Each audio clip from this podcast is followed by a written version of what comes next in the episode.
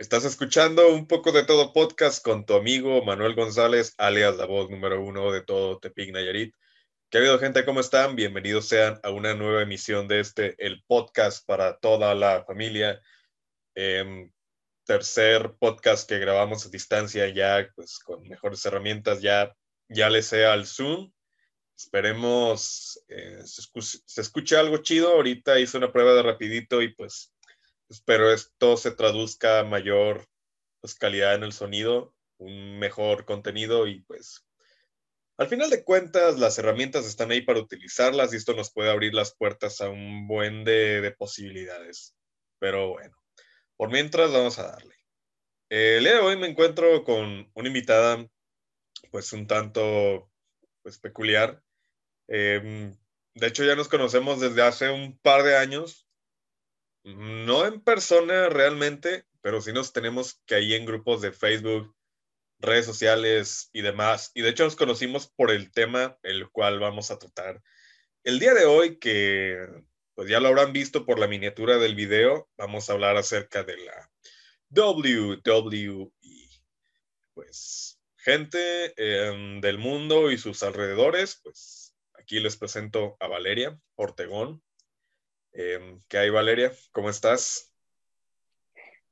Hola, Manuel. Muy bien, gracias. Estoy emocionada, sinceramente, de, formar parte de, este podcast que, hablando ya contigo, como lo dijiste, ya tenemos pues bastantito tiempo de ahí mantenernos en contacto, pues por las redes sociales, las benditas redes sociales, ¿no?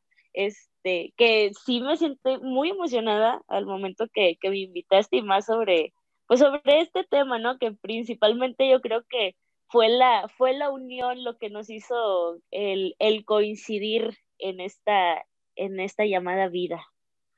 Exactamente. Que de hecho está bien extraño el cómo nos conocimos mediante la WWE, porque si te acuerdas de todo lo que eran los torneos, tal cual. Sí, o sea, fue una época que si tú realmente se lo, se lo platicáramos a, otras personas, hasta yo creo, ándale, a gente común, como que se quedarían con su cara de, ¿en serio hacían eso? Y fue que sí, o sea, no te imaginan, no se imaginan la cantidad de, de personas que nos uníamos a este tipo de, de torneos simplemente por el hecho de que todos eran, este, somos o eran fanáticos de, la WWE y era lo que nos unió, creo que a, demasiada gente, la verdad. Sí, e, está, está un poco raro explicar el concepto de lo que es un torneo, pero creo que ha evolucionado a tal punto de llegar a parecerse, bueno, creo que el punto de comparación más cercano que tengo son los grupos de rol. No sé si tú has estado una vez en algún grupo de rol. Sí, o sea, sí me tocó estar en ese, que esto ya está últimamente, yo creo que ahora es muy poca la gente que aún sigue en ese tipo de rol, donde básicamente tú te conviertes en, en ese luchador o tú que admiras, sea cual sea, de cualquier marca, tú te conviertes prácticamente en esa persona, tratas como de igualar un poquito de todo lo que conoces de ellos para tú transmitirlo en ese tipo de grupos. Pero a lo que yo recuerdo, o sea, antes era simplemente como de encuestas, contestar preguntas referente a, a la lucha libre. Ese era nuestro tipo como de torneos al principio, ¿sabes? Simón. E, e, era, o sea, sí daba pie a la, a la interacción entre usuarios, pero realmente era muy poco y, ya dentro de los grupos de rol te metías de lleno, pues como tú lo acabas de decir, tratando de capturar un poquito de la esencia original o de lo que caracteriza a ese luchador como tal y, y, y, es una época a la que le guardo realmente mucho cariño, porque creo que tú estuviste en dos de mis torneos, yo lo hice, o sea, ediciones piteras, la neta, de Photoshop y todo eso, pero nos divertíamos bomba, o sea, la, la sí. verdad. Sí, o sea, era de que tú veías las ediciones era nada más poner el fondo de, del show que quisieras, fuera Raw, fuera SmackDown y las imágenes así como te las encontrabas en Google, era así, ponlas y pum, ahí está, órale, entre ustedes, este, pártansela entre comillas y era, en eso prácticamente era nuestra, nuestro entretenimiento relacionado a que todos teníamos, todos teníamos o incluso muchos aún tenemos ese gusto pues, pues por la lucha libre, vaya. Sí, eran épocas doradas. Er, éramos felices y no lo sabíamos, pero mm, sí, o sea, no, no me arrepiento de haberle invertido todo el tiempo a lo, que le invertí. O sea, a, pesar de que... Sí, la verdad, yo creo que... Sí, no, o sea, yo creo que la verdad de, de, que a lo mejor decías, en un cierto punto tú te pones a pensar de que tanto le invertí en eso, o sea, todo lo que me mataba estando en la computadora haciendo mis ediciones de, de ese como que tipo de combates, y si como que en un cierto punto de que todas esas horas me la pasaba ahí, pero sí, es como dices, éramos felices y no lo sabíamos, ya ahorita, pues vaya, cada uno está en sus cosas diferentes, pero sí, fue un, fue, no, fue una diversión que yo la verdad yo también le guardo bastante, bastante cariño. Pero, pero también le tenías que meter coco, o sea, si tú eras dueño de algún torneo, de alguna página o algo relacionado a la WWE, tú como gerente general, imagínense que estoy haciendo comillas, o sea, tenías que meterle coco, tenías que armar historias buenas, rivalidades buenas, tenías, pues obviamente a tus mayor players o eh, superestrellas estelares, tenías a los midcards, tenías a los jobbers, tenías equipos, o sea, tenías tus campeonatos y tenías que darle un, o sea, buenas historias a esos campeonatos y realmente mm, yo me aventé varias, varias buenas, o sea, como creativo, creo que sí la llego a hacer. Sí, exacto. Sí, ahí tú, tú ves también tu capacidad de que imagínate si en un punto hicieran algo parecido o si trabajar en eso, hasta tú piensas, sí la armaría para estar ahí con ellos y decirles, miren, podemos juntar esto, este título, esta pelea también te sirve, o sea, también era echarle demasiada cabeza y no, era un, sí era un despapalle ver a todos ahí peleándose y meterse realmente, dependiendo de, de quién te tocara, era, sí, era un, no, no, no, yo lo disfrutaba bastante, créeme. Sí, que bueno, mm, aquí pues entendemos un poquito más de cómo lo que es, lo, cómo funciona el negocio, porque no sé si te llegó a pasar en algún momento como que de mayor fanatismo, que la gente te llegó a decir, ah, ok, chido, entretenido, pero es que eso es falso. O sea, tú, tú como fanática. Sí. Tú, tú como fanática, ¿qué opinas de eso? ¿Qué opinas de que la gente le llame al pro wrestling falso. O sea, específicamente eso, la palabra falso. Sabemos que es entretenimiento, pero el adjetivo falso. Sí, o sea, mira, obvio que llega un cierto punto cuando uno llega a ser fanático, cuando se empieza a meter un poquito dentro al conocer lo que es el pro wrestling, es tú sabes en un determinado momento, no te lo imaginas, o sea, ya con tu fanatismo, no sé si influya mucho dependiendo la edad que tengas cuando empezaste a relacionarte con los shows, de que de repente lleguen y te digan, es que es mentira. No, no es verdad todo lo que es, todo lo que se hace, lo que se pega, no, no, es, es mentira, o sea, no, no te lo creas. Sea, si en un determinado momento sí te da coraje de que dices, no, o sea, lo que hacen es verdad. Sí se están pegando, sí se están, este, no sé, o sea, realmente todo lo que están haciendo sí es verdad, o sea, en un determinado momento sí te duele, pero yo pienso que ya después de que tú vas analizando poco a poco, realmente es un deporte que yo la verdad, yo sí le tengo un gran respeto porque a pesar de que sí, obvio que ciertas cosas sí se ven demasiado falsas, que dices, ay no, o sea, ¿cómo es posible que pudieran llegar a ese nivel o, o X, que se, también tenga mucho que ver pues el, la cuestión de los enfoques de las cámaras, no sé, el ángulo dependiendo que, que también manejen, pero prácticamente no, no lo veo algo como que falso. Realmente sí se arriesgan ellos físicamente y es ya es un deporte, es un arte que la verdad sí tiene mucho mi, mi respeto en cuestión de todo lo que se arriesgan, sea planeado o no, sí se arriesgan demasiado y es un, como te lo vuelvo a repetir, es un respeto enorme que le guardo. Sí, acabas de mencionar, acabas de dar con una palabra clave que creo que es, puede ser punto de controversia o no. Sabemos que esto es entretenimiento deportivo, pero realmente el pro wrestling, no lucha grecorromana, no combates como de boxeo o artes marciales mixtas. La lucha libre como tal, ¿es un deporte? ¿Por qué es un deporte?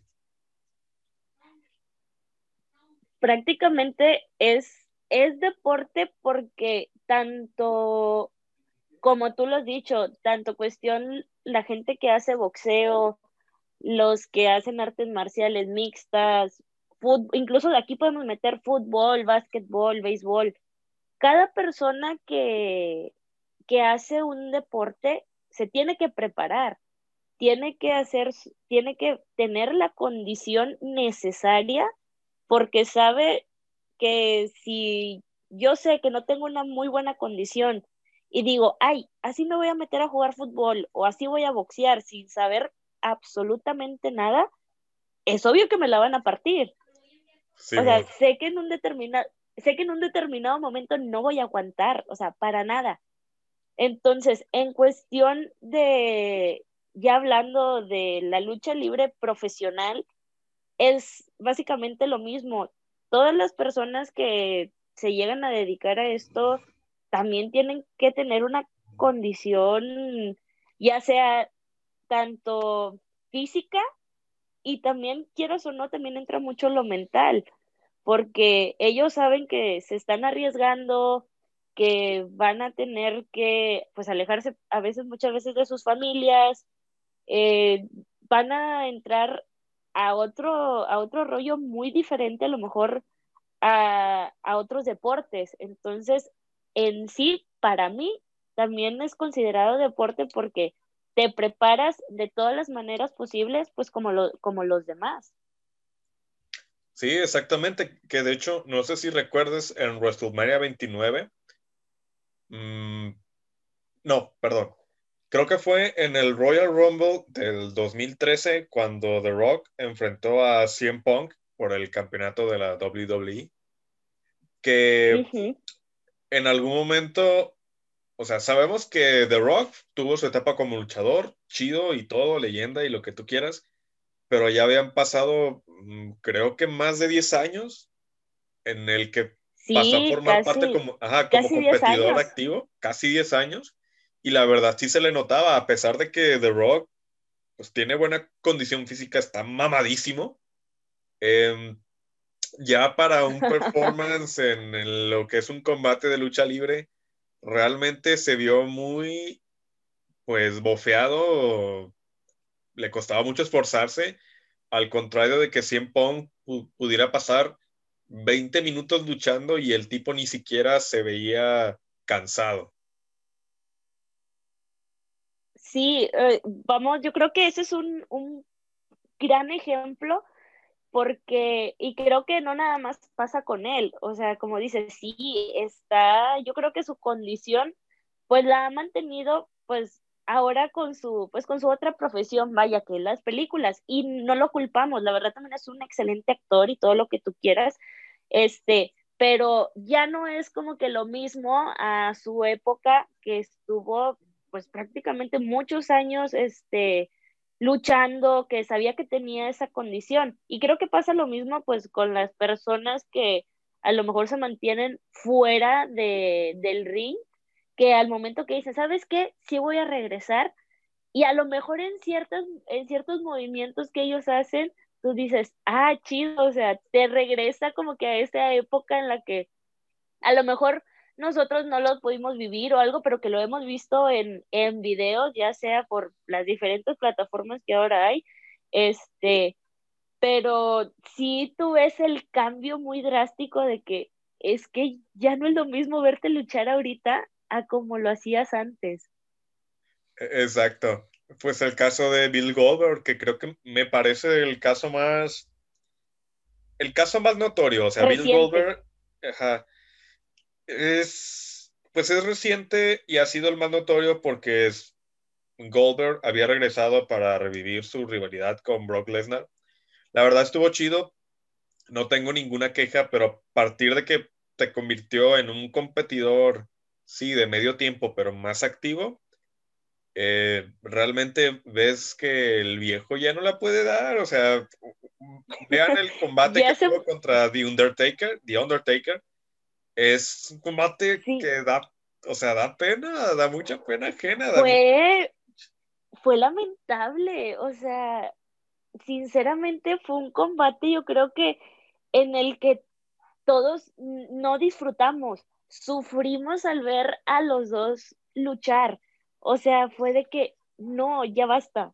O sea, no, ya ni se arriesguen, ahí, ahí dejen la pelea, o sea, no, no era necesario verlo, o sea, no, no te daba emoción, o sea, al ver tanto él, incluso también hay que decir, en, en esa época también, en esa lucha, Undertaker no estaba en su mejor condición, sinceramente, y aparte, hay que decirlo, o sea, ya tiene sus años, que ya sinceramente no le veíamos el caso que compitiera, pero sí fue como que más miedo a que ellos se fueran a lastimar y que fuera a pasar algo peor, a disfrutar de decir, no, no manches, o sea, después de mucho tiempo se van a enfrentar, o sea, ya no te daba esa, esa emoción.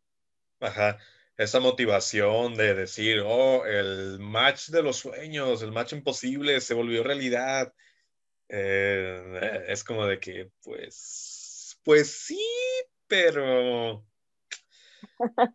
pero sí, pero no. Ajá, sí, pero no, exactamente. No, sí, sí, créeme que es uno de los casos, y yo creo que más ahorita, o sea, reciente, que nuevamente, o sea, regresó Goldberg para enfrentarse con, pues ahora que es el campeón y que la verdad yo disfruto mucho lo que están haciendo con, con Drew McIntyre, siendo campeón pues de WWE. Eh, muchos sí lo sintieron demasiado forzado. Nuevamente como que lo vieron cuando pasó incluso con Kevin Owens, siendo igual el mismo campeón, regresa a Goldberg y ¿sabes qué? Yo quiero el título. Y sienten como que están haciendo eso nuevamente y la gente llegó en un punto en el que dijo, ya basta, no lo queremos ver y menos con Drew, porque eso es lo que piensa este, inmediatamente las personas. Le van a quitar el título para dárselo a Goldberg cuando no es necesario que lo tenga. Exacto. Pero es que también, si, si te pones a pensar, ahorita en el roster, actualmente, ¿quién es material de campeón? O sea, campeón mundial, no campeonato Midcard, que eso lo puede tener cualquiera y no hay mucho problema. Pero para campeón mundial. Sinceramente. ¿Quién? ¿Quién más? Ese, ese es el problema. Este, y yo creo que no nada más ahorita es como que el tema de conversación ha estado por años, que tú sabes que hay luchadores que te pueden, seguro te pueden dar una pelea cinco estrellas sin problema. Yo creo que ahorita creo que tienen demasiado amarrado de manos a mucha gente. Yo creo que con cuestión de, de Drew pasó porque no sé, porque la gente lo demandaba. Yo creo que se dio cuenta, fue como que el abrir de ojos de a lo mejor de los creativos, los que están, los que se encargan de hacer todas esas historias, yo creo que fue el abrir de ojos de que sí nos puede dar ese, ese plus para que digan, ah, este campeón sí se ve realmente como un campeón mundial, pero en sí, ahorita sí está como que muy difícil decirte algún nombre de que él puede ser este la persona indicada para ser un campeón mundial. O sea, ahorita ya como que siento que la piensan mucho en poner a alguien para darle ese papel. Mm. Sí, el mismo caso que pasa con, Roman Reigns, que pues actualmente al momento de grabar este episodio y al momento de, pues, de que se emita es todavía campeón universal. Campeón. este, y acabas de tocar un tema que creo que es muy interesante, que es el cómo la misma compañía crea sus estrellas. Porque, o sea, si nos damos cuenta, si la gente se pone a buscar, los luchadores que hemos estado mencionando ahorita son luchadores pues prácticamente retirados, semi-retirados que vuelven. Y sí. el, el, hecho de que no seamos capaces como que de nombrar a alguien que pueda ser un digno sucesor, habla de que hay un problema que tiene la compañía para crear a nuevas caras. Este, no, no, sé, tú, no sé tú qué opinas de ello o, o qué, o sea, qué.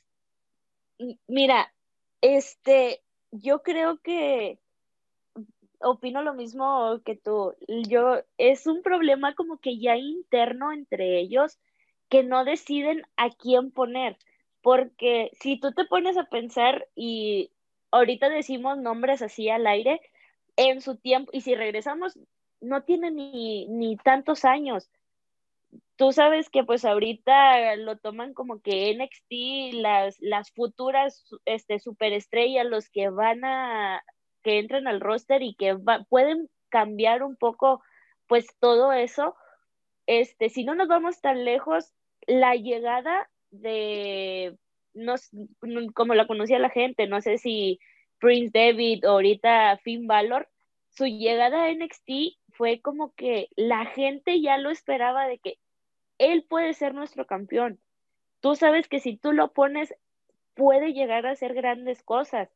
¿Qué fue lo que pasó con él? Ya ahí, pues, no sé, podemos hablar de, de no sé, la suerte que tenga cada uno desafortunadamente. Ajá, exactamente. Al momento de, que, de, que, suba al roster, se gana el, nuevo campeonato, que en ese caso el nuevo campeonato que habían puesto pues era el, el Universal, lo gana y pues desafortunadamente lo tiene que dejar al otro día por su lesión.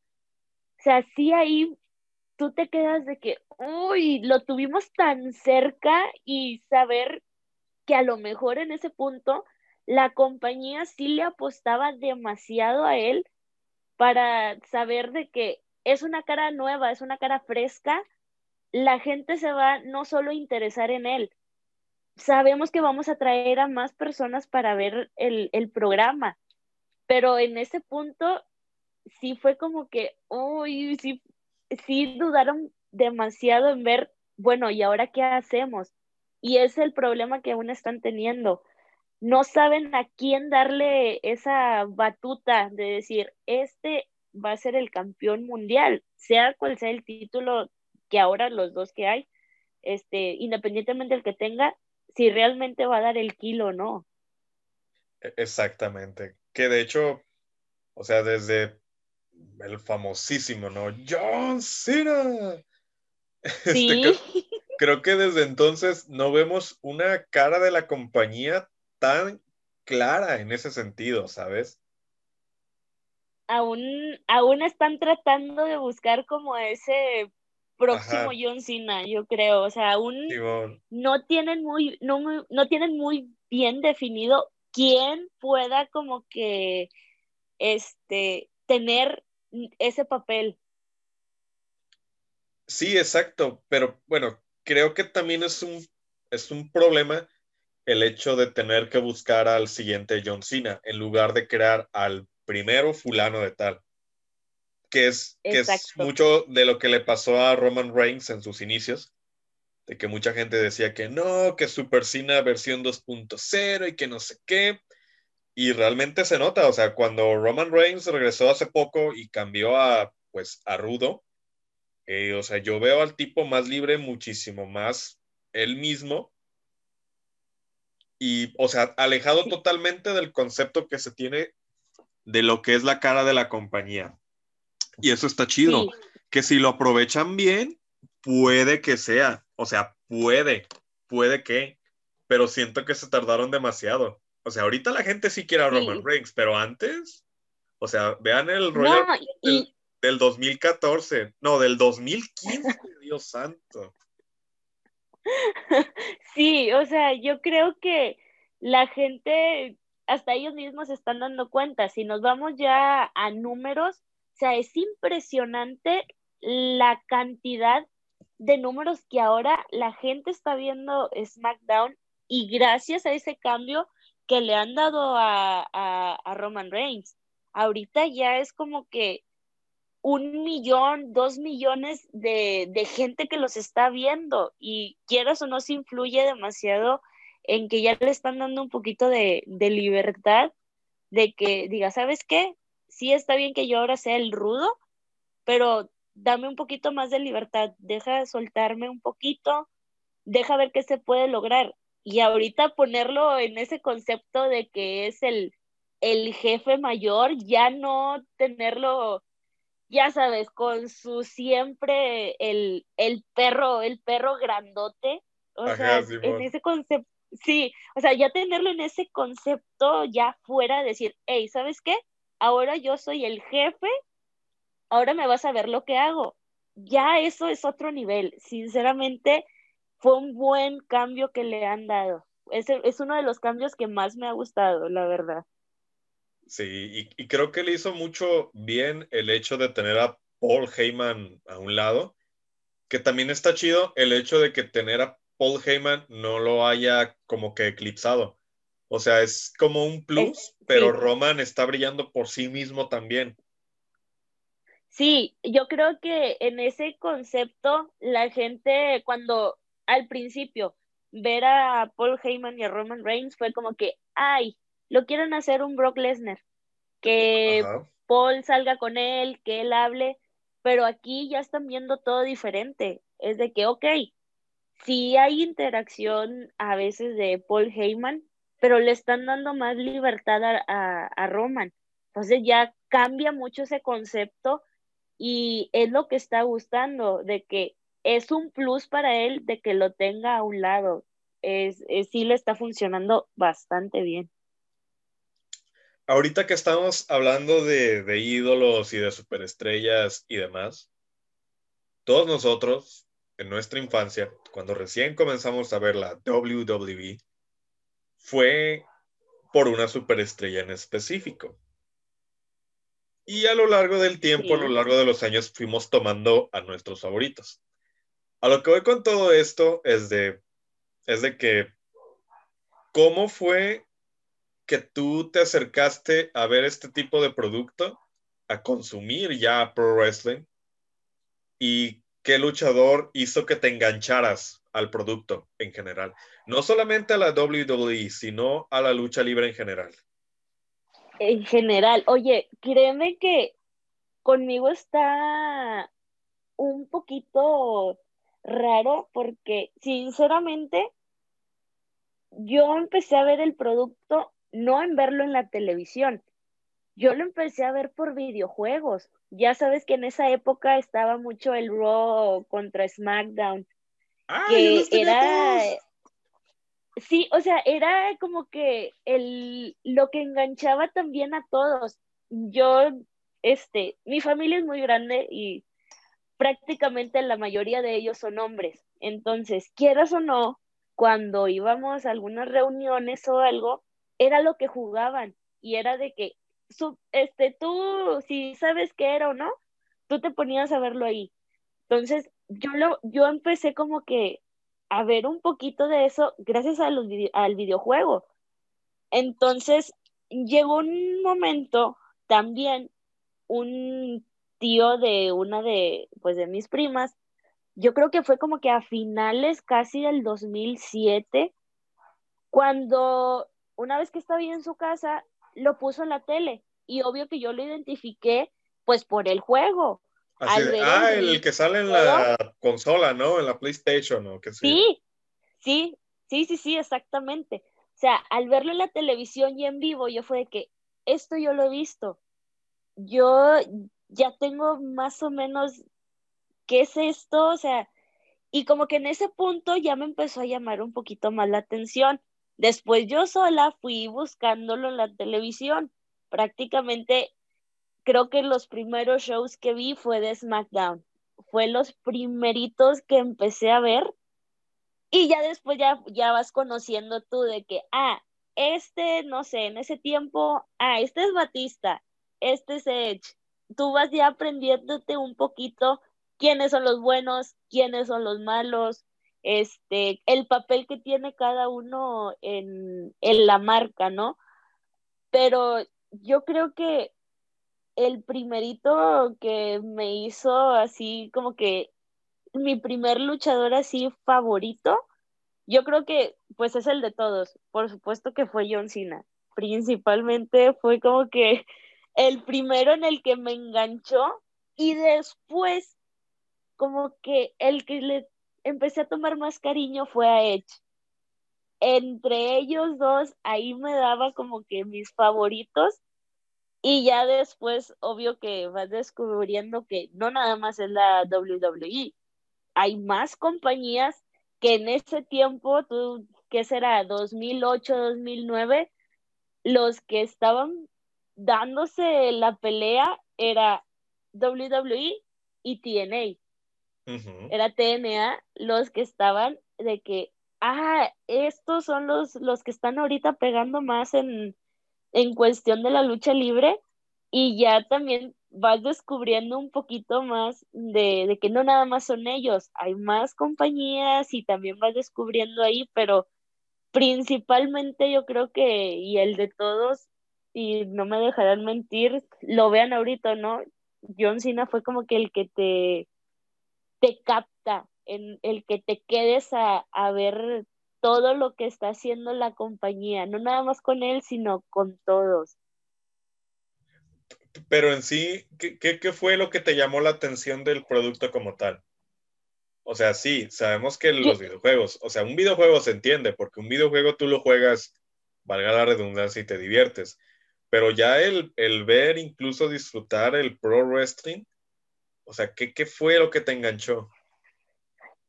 Fíjate que principalmente lo que me hizo quedarme a, ver fue, fue yo creo que las, las diferentes entradas que tenía cada uno.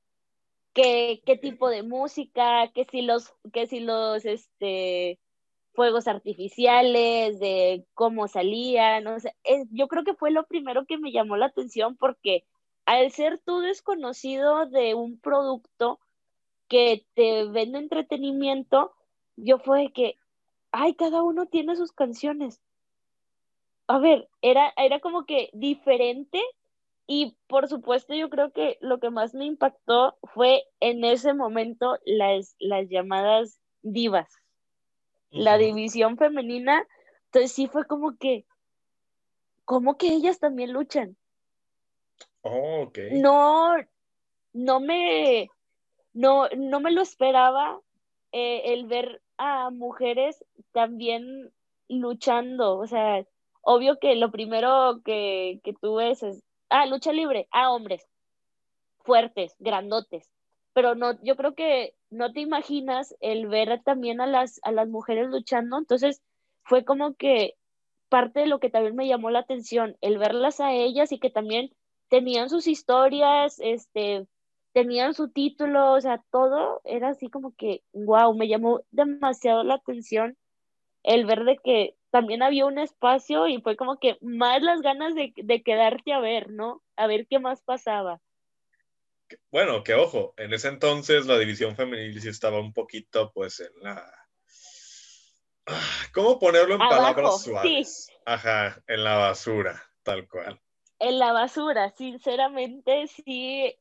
Era un punto en el que la división femenina era, era como que el intermedio de, de todo lo que estaba pasando. Era de que eh, y se oye, se oye muy, se oye muy feo, pero era de que a lo mejor ya tenemos nuestras luchas. Ah, pero ¿qué podemos poner de relleno? Ponlas a estas a luchar. Y era lo que pasaba, sinceramente. Sí, además de que, este, o sea, siendo bien honestos, eran el taco de ojo para los espectadores, o sea, que, qué mal, ¿no? Sí. O sea, mm, de pésimo gusto bueno, para gustos colores, pero para mí de pésimo gusto porque realmente en ese entonces y ahorita hay atletas femeninas bastante buenas. Sí, o sea, y tienes, tienes toda la razón. Era de que antes era de que, ay, vamos a ponerlas porque sabemos que vamos a captar la atención de todos. Si las ponemos, no sé, en ese tiempo que era lo común que las peleas en bikini o de las de guerra de, almohadazos o de lodo y o simplemente si nos vamos muy atrás era llegó una época en el que peleabas y si te quitabas toda la ropa era era ya ganabas tú. Si le quitabas la ropa a la otra persona ya ganabas entonces, sí. era muy absurdo sabiendo de que sí tienen la capacidad de darte muy buen show, muy buenas peleas, pero sí llegó en un punto en el que la división prácticamente era el fondo de todo.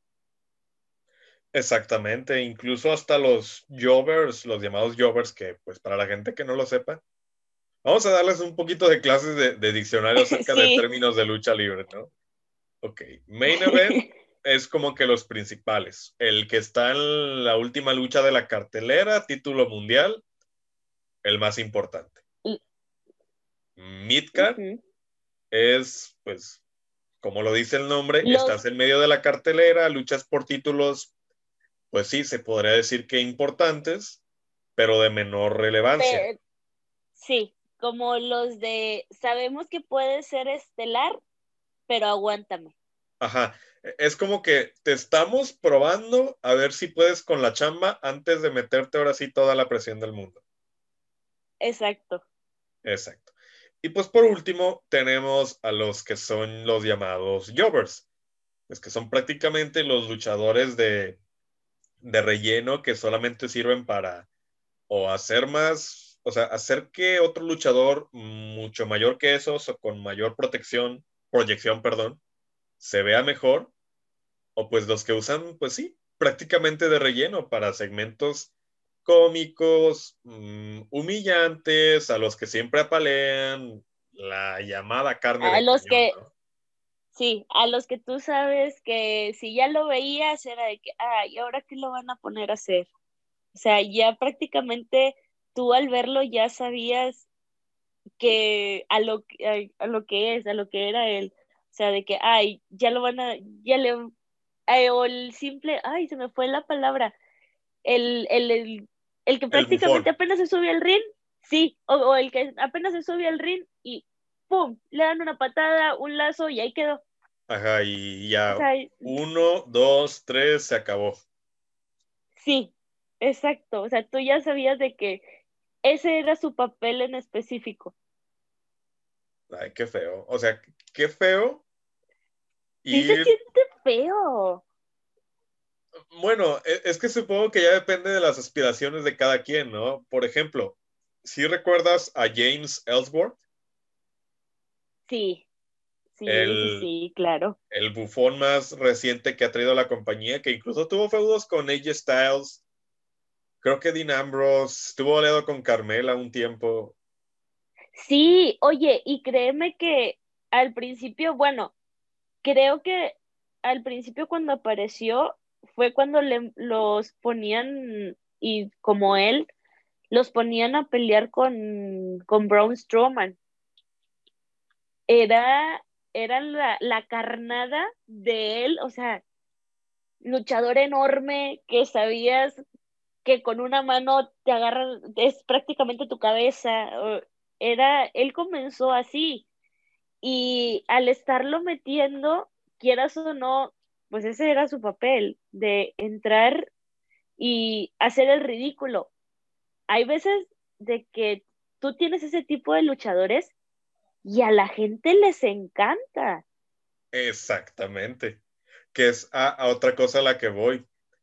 Que, creo que una cosa es, o sea, para el producto no ser un personaje principal y otra cosa es vivir constantemente en la irrelevancia. Porque al menos Jovers como James Ellsworth tuvieron tiempo en televisión, o sea, sí, fueron relleno. Sabemos que nunca iban a lograr grandes cosas, pero estábamos ahí, o sea, y lo disfrutábamos y eran entretenidos y pues la neta, qué chido por ellos. No creo que... Esperabas, esperabas verlos. Esperabas a verlos así con, con expectativa, ¿no? De a ver con qué cosa me va a salir este tipo el día de hoy. Sí, o sea, y tú verlos, o sea, para la gente, o sea, que no sabe cómo es, imagínense, es alguien súper flaquito, con, tú dirás, no tenía ni una masa muscular tan grande, una persona común, común y corriente, se oye mal, pero era una persona muy bajita, o sea, flaquito. imagínense, imagínense si don Ramón fuera todavía más flaco y midiera como unos 50. Exacto. Ajá, tal cual. Y aparte tenía, la barbilla bien rara, esto se estaba raro de la cara. Sí, es que prácticamente no tenía barbilla. si tú lo ves, no, no tenía barbilla. Tú lo veías y no tenía barbilla. Pero, o sea, ah. tú veías a este personaje pero tú lo veías luchando con AJ Styles, que tú sabes que es alguien que tiene una trayectoria increíble, que es alguien que te da peleas cinco estrellas sí o sí, y tú lo veías luchando con él. Y era de que, ¿cómo es posible que llegues a eso? Pero tú lo veías y la gente se volvía loca. Lo apoyaba, estuviera luchando con AJ Styles, fueron Seth Rollins, fueron Dean Ambrose, el que sea que le pusieras fuera midcard o main event, tú lo veías y la gente lo quería ver luchar, aunque ya, aunque ya sabían que iba a perder. O sea, la, la gente era increíble la cantidad de gente que lo quería. Sí, exactamente. Y bueno, a lo que vamos con todo esto es que durante mucho tiempo ajá, después de algo de relleno, ah, ir a luchas de relleno, segmentos de relleno, Exacto. ajá, estamos aplicando todo lo aprendido aquí. Es que la división femenil, pues gracias a, pues, iba a decir Dios, pero Odín o a quien puedes creer, eh, evolucionó y ahora se toma como una división más seria y la neta, qué chido. O sea, comparen la, la, eh. división, o sea, investiguen un poquito del producto aquellos que no lo vean. Vean las luchas. Hemos llegado a tener mujeres incluso estelarizando WrestleMania, que WrestleMania, si lo traducimos a lenguaje común, vendría siendo como el Super Bowl, pero de la lucha libre. Exacto. O sea, es impresionante cómo han ido evolucionando porque, y como tú lo dices, ya se le da una categoría igual a, al, como los hombres. Antes era de que, sí, las superestrellas y divas, o sea, a mero abajo. Y ahora ya es como que no. Ahora son superestrellas todos por igual. Ya las toman demasiado en cuenta y yo creo que fue un cambio bastante bueno porque ya les dieron más esa libertad a todas de que ellas tienen un gran potencial y estos años se ha visto bastante que tienen un potencial increíble que hasta como dices, jamás nos hubiéramos imaginado que un main event, que la lucha, una lucha principal de un show tan grande como lo es WrestleMania, ellas las estuvieran, ellas estuvieran cerrando el show, o sea, ni en mil años te hubieras imaginado eso. Exactamente. Pues bueno, ya hablando de la calidad de las luchas como tal, mmm, creo, que es un tema muy interesante también, porque qué tanto entra la subjetividad y con qué tanta objetividad puedes calificar si un luchador es bueno o malo y por ende cómo eso puede afectar en que te dé una lucha buena o mala. ¿Tú qué opinas? Mira, es sí es algo difícil, la verdad, porque todos sabemos que cada, cada luchador tiene su, su estilo, porque se va a oír como que, ay, es como un plus o se oye como si lo agregaran a un aparatito o algo, pero no, o sea, tú ves a luchadores que son, en este caso, los que son más aéreos, a los que son más de, de así de tipo como el de las Olimpiadas, así más, más al piso. Hay unos que sí son de plano rudos, sí, más técnicos. O sea, tú ves diferentes estilos de lucha y quieras o no, eh, eso también tiene mucho que ver en cuestión de que él te va a dar muy buen potencial, te puede dar muy buen, muy buen rating, la gente se va a interesar, pero Sí, o sea, es, es muy complicado porque yo creo que también con ese fin lo hacen, de al momento de poner las luchas, de ver las diferentes técnicas que tiene cada uno. Y ahí se van dando cuenta qué, qué estilo le gusta más a la, a la, gente. Yo creo que también tiene mucho que ver eso. ¿Qué estilo de, de luchadores les gusta ver, les gusta ver en el ring al momento de, de estar en alguna pelea, sea estelar o no? Sí, sí es, algo complicado. Es que si te pones a pensar, hablemos de Hulk Hogan. Quizás la superestrella y figura de la cultura pop mm, que pertenece a este mundillo más reconocida alrededor del mundo. O sea, Hulk Hogan, la neta, siendo bien honesto, no era la gran cosa. No era muy bueno, sí. O sea, en el ring, en el ring, ojo, en el ring, no era muy bueno.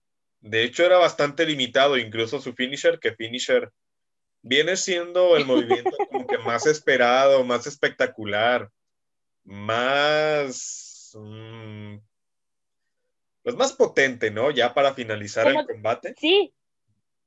O sea, era un e-, es el, es el arsenal. Ajá. Sí, el, arsenal pues se compone de todos los movimientos que hace un luchador. O sea, su, finisher, su movimiento final, era un machetazo de pierna, o sea. O sea, ¿cómo? O sea, eso no te lo compra nadie. Y sin embargo, y... Hogan es súper popular todavía.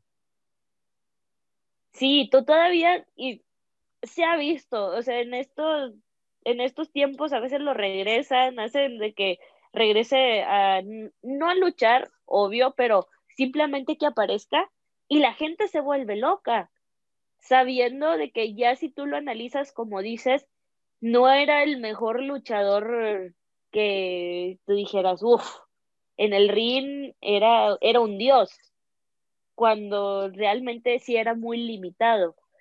Pero yo creo que últimamente, ya tocando así el tema en lleno, ahorita mm, yo creo que no nada más es cómo se hace en el ring.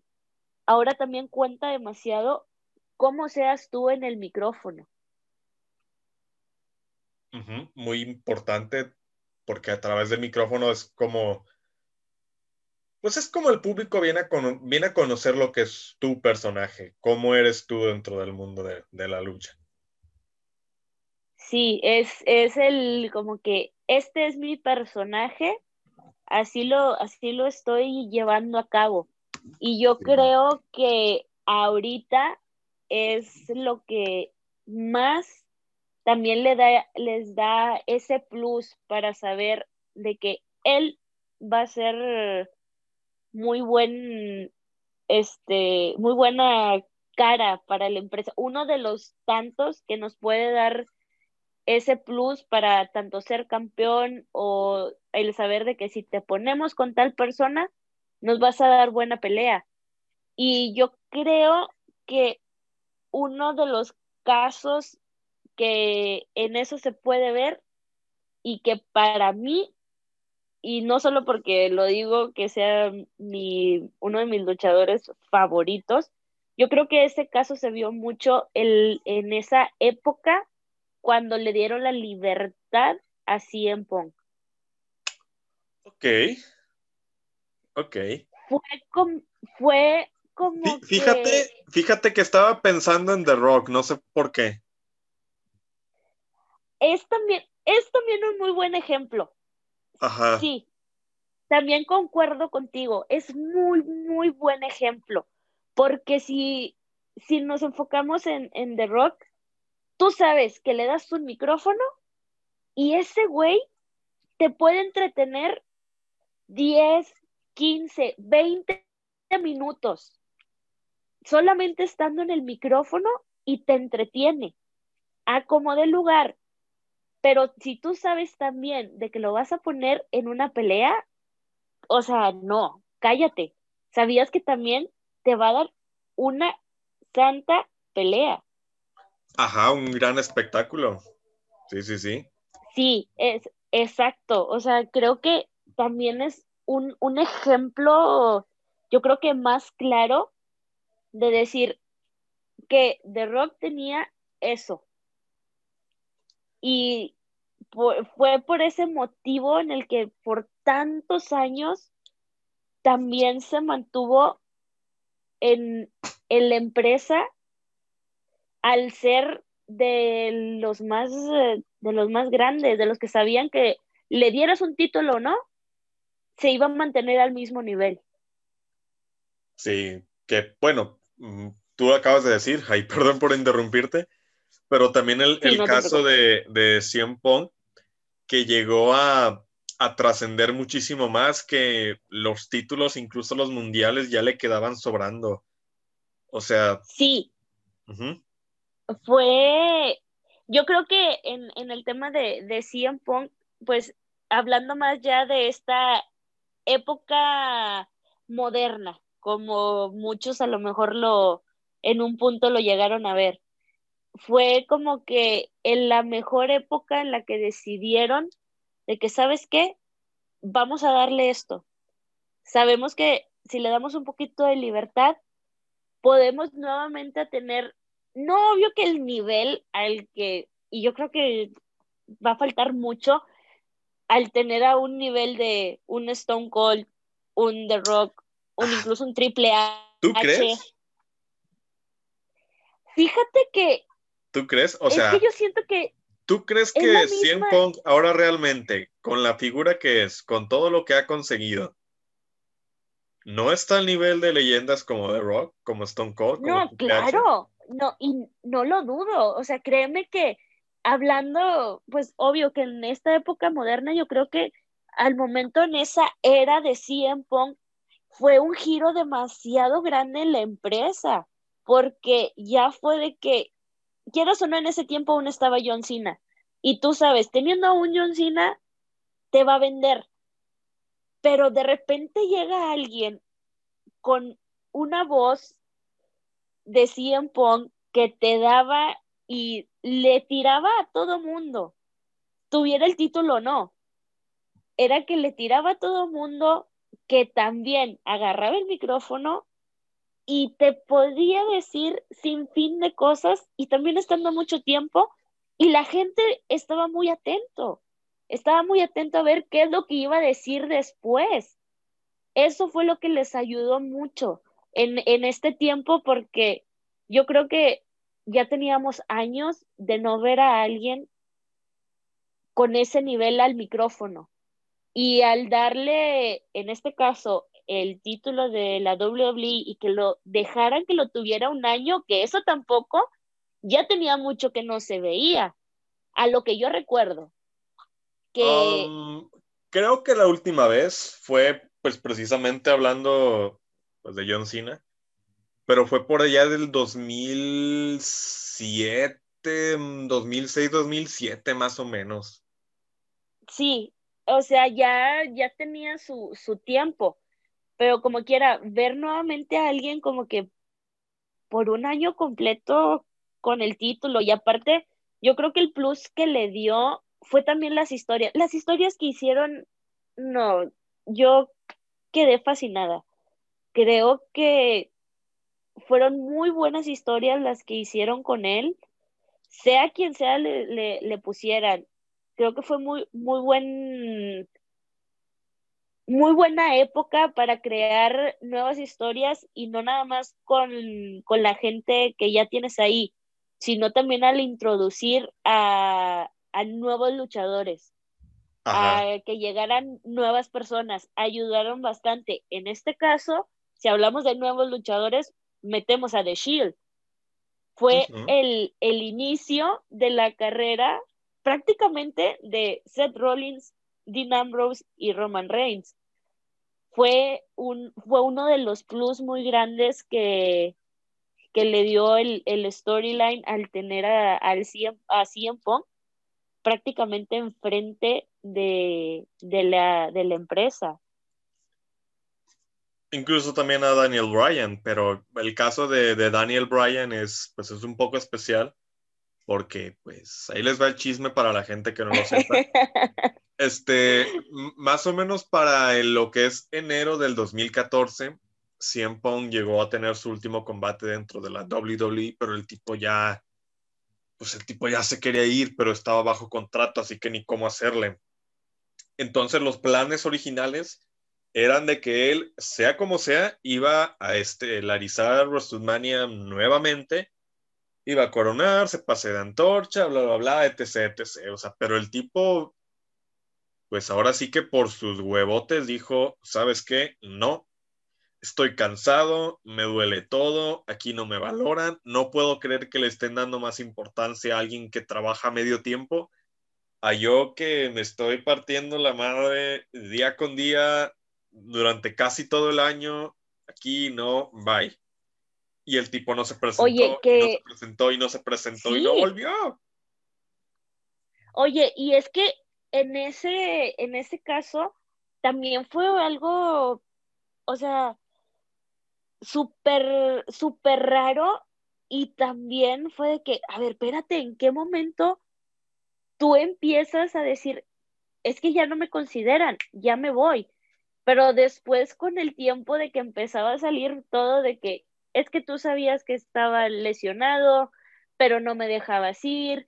Creo que incluso una vez, en, tantas entrevistas que dio, que una vez tenía problemas con su espalda, algo así, no me acuerdo qué tenía. Le salió como una bola, ¿no?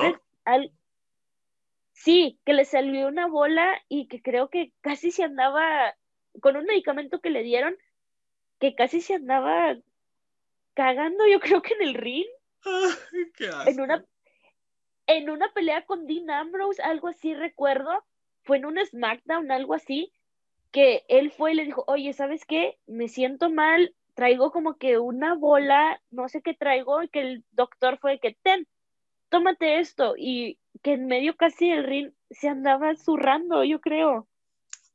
O sea, algo, ahí hubo tanto, tanto problema que incluso hasta la WWE hizo lo posible para que ya ni lo mencionaran, porque se empezó a decir tanta cosa que incluso hasta lo despidieron, lo corrieron sin avisar el mismo día de su boda, que, si le iban a dar terminación o no, que si esto y lo otro, chalala, chalala. Si tú recuerdas, hubo un tiempo en el que ni lo mencionaban y la gente era de que coreaban su nombre en cada show, pero increíble. Exacto. Sí, ahí no se puede negar la popularidad y el poder que tiene, pues no poder, pero sí el cómo permea dentro del imaginario colectivo una figura pública tan grande como lo es él. Y como lo sigue siendo, o sea, estoy seguro de que si Pong regresa este año o en los años venideros a la WWE, en el formato que sea, o sea, las compañías más importantes como lo pueden ser ahorita AEW y New Japan Pro Wrestling, incluso AAA o CMLL, que no tiene mucho que ver porque el mercado mexicano se maneja muy diferente al americano. O sea, esas Muy compañías diferente, sí. ajá, se van a la mierda totalmente. Sí, créeme que, que, que sí, ahorita todavía está como que, aunque ya no esté tan dentro, la gente aún espera ese momento de que dices, es que yo sé que sí puede regresar. Y yo soy una de ellas, o sea, no te lo niego.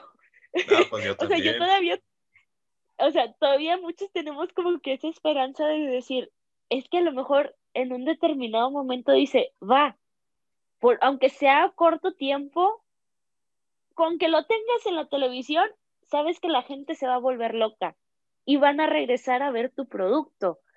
Y, y ya se, nos, nos, nuevamente nos votamos este, muy grande de, del tema, o sea, relacionado con Daniel Bryan, pero creo que pasó lo mismo. O sea, también el tipo, sabías que venía de empresas como New Japan, que también luchó aquí en México y que de repente fue de que la gente también lo empezó a apoyar y fue de que, hey, es el de abajo, pero lo podemos poner acá arriba. Y prácticamente fue lo que pasó con Daniel Bryan. Que, que la misma empresa no lo quería. O sea, sabemos que Sí. Vince, Vince McMahon, dueño de la WWE, o sea, no es, no es del tipo que guste los luchadores con el físico de Daniel Bryan, realmente. Porque hay como un, un cierto estereotipo de hombre alto, musculoso, fortachón, grandote, mamadísimo, que aunque sea pésimo luchador, si se ve bien, a, y a Vince le gusta, como es el jefazo, se hace lo que él diga. O sea, la, la, Exacto. la, la proyección de, de Daniel Bryan como tal fue tan grande que cambió los, todos los planes de, de la compañía al, al corto y al mediano plazo, que ya sabemos que después Bryan se lesionó, bla, bla, etc, etc. Pero en aquel entonces fue un hito enorme. O sea, una sola persona derribó una compañía. Es, ¿what? Sí, te quedas, in- o sea, es impresionante el ver cómo de la noche a la mañana cambió demasiado la, el, la visión que todos tenían de la compañía, porque tú lo has dicho, y siempre ha sido así, yo creo, de que tú sabes, una persona grande que está súper mamado, ah, él va a ser mi, mi próxima cara. Y aunque sea un bulto en el ring, como dices, puedes, puede hacer este llaves, te puede hacer tantos botch tú quieras y aún lo van a considerar como, ah, es que es la cara de la empresa, no le puedo decir nada. Entonces llega alguien como Daniel Bryan que te cambia, pero así de rápido, la, la perspectiva que tú tienes de la empresa y ponerlo en un WrestleMania a que gane los dos títulos máximos de la compañía. Entonces sí te quedas de en qué momento pasó todo esto. Exacto. Hay una cosita que me gustaría mucho discutir acerca de ese WrestleMania en específico. Tú ya te imaginarás cuál. Sí. A ver, dime cuál. Ay, es que bueno, malo. Uno de los momentos más choqueantes en toda la historia de la WWE, me atrevo a decir que la lucha libre en general. Ándale, que hemos tenido en general. No, a ver, ahora sí ayúdame porque me imagino tantas cosas y no la voy a regar. Ay, dilo, dilo, no hay pex si la riegas. No, no, no. O sea, sí, realmente dime cuál es y ya te digo dependiendo la reacción que tenga. Bueno, bueno. el fin de la racha de The Undertaker. Oh, sí. Creo que hasta ahorita aún sigue siendo uno de los momentos que no, aún no podemos saber el por qué. Exacto, porque fue, fue yo creo que muy, y hasta la fecha, o sea, no, no, no puedes aún creer de que haya terminado de esa manera. O sea, yo creo que nadie nos lo esperábamos y de repente tú estás muy bien, muy a gusto y fue como que ¡pum! Se te acabó. Ya. Así, así tal cual se termina, fue como que no, o sea, ¿qué hicieron? ¿Por qué? Sí, para, poner un poco de contexto, para mucha gente que no sea fan de la WWE y, entienda el por qué esto es algo tan grande. Ay, cabrón, perdón, es que hay un gato afuera de mi casa y como que lo están matando, no sé. Ayuda. Está bien extraño. No sé si alcanzas a escuchar, pero se escucha de pronto como. Sí. ¿Qué pedo, no? Sí, sí se oye. Ay, no gajes del oficio de grabar en tu casa. O sea, es lo malo de tener proyectos tan caseros como este, pero bueno, es, parte de gajes del oficio. Ok. el fin de la racha de The Undertaker. Eh, poniendo un poco de contexto, el contexto histórico más que nada, la racha de The Undertaker fue algo que se fue gestando a través de los años. WrestleMania viene siendo pues el evento más grande de la compañía todos los años y The Undertaker fue durante mucho tiempo un, pues un competidor habitual, vamos a decirlo, ¿no? Tuvo luchas fantásticas y demás, pero lo que se fue construyendo con el trasfondo, el hecho de, de hacerlo ver como un ser casi invencible, sobrenatural, que no importaba quién fuese, en las condiciones que fuese, siempre terminaba saliendo airoso de las situaciones.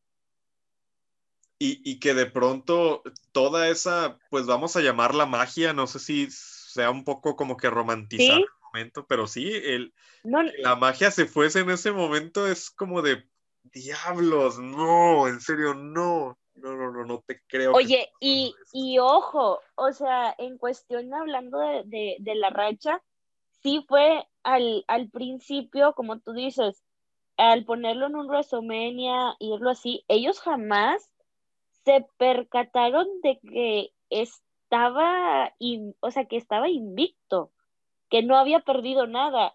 De hecho, en, hablando ya de cuánto, 30 años que estuvo en la empresa, que últimamente le hicieron un, un como documental, un ah, especial de todo lo que fue su carrera. Sí, que, que está muy bueno, la, sinceramente es buenísimo. Él mismo lo dice, The Undertaker lo dice. Cuando yo tuve mi pelea con Ric Flair, que fue el, creo que el 10-0, ahí se percataron de que, oye, estás invicto. Y fue de que, ah, sí, o sea, fue que, ah, cierto, o sea, chido. Y de ahí ya lo agarraron, de que, ok, vamos a ponerlo como tu racha que ahí empieza tu racha en todos los WrestleMania, que ahí, ojo, también hizo un cambio demasiado drástico en la compañía, porque tú sabías que tenías tus luchas principales por los títulos mundiales, pero ya llegó un determinado momento en el que la gente decía, no, yo voy a ver si son capaces de destrozar o de terminar la racha de Undertaker.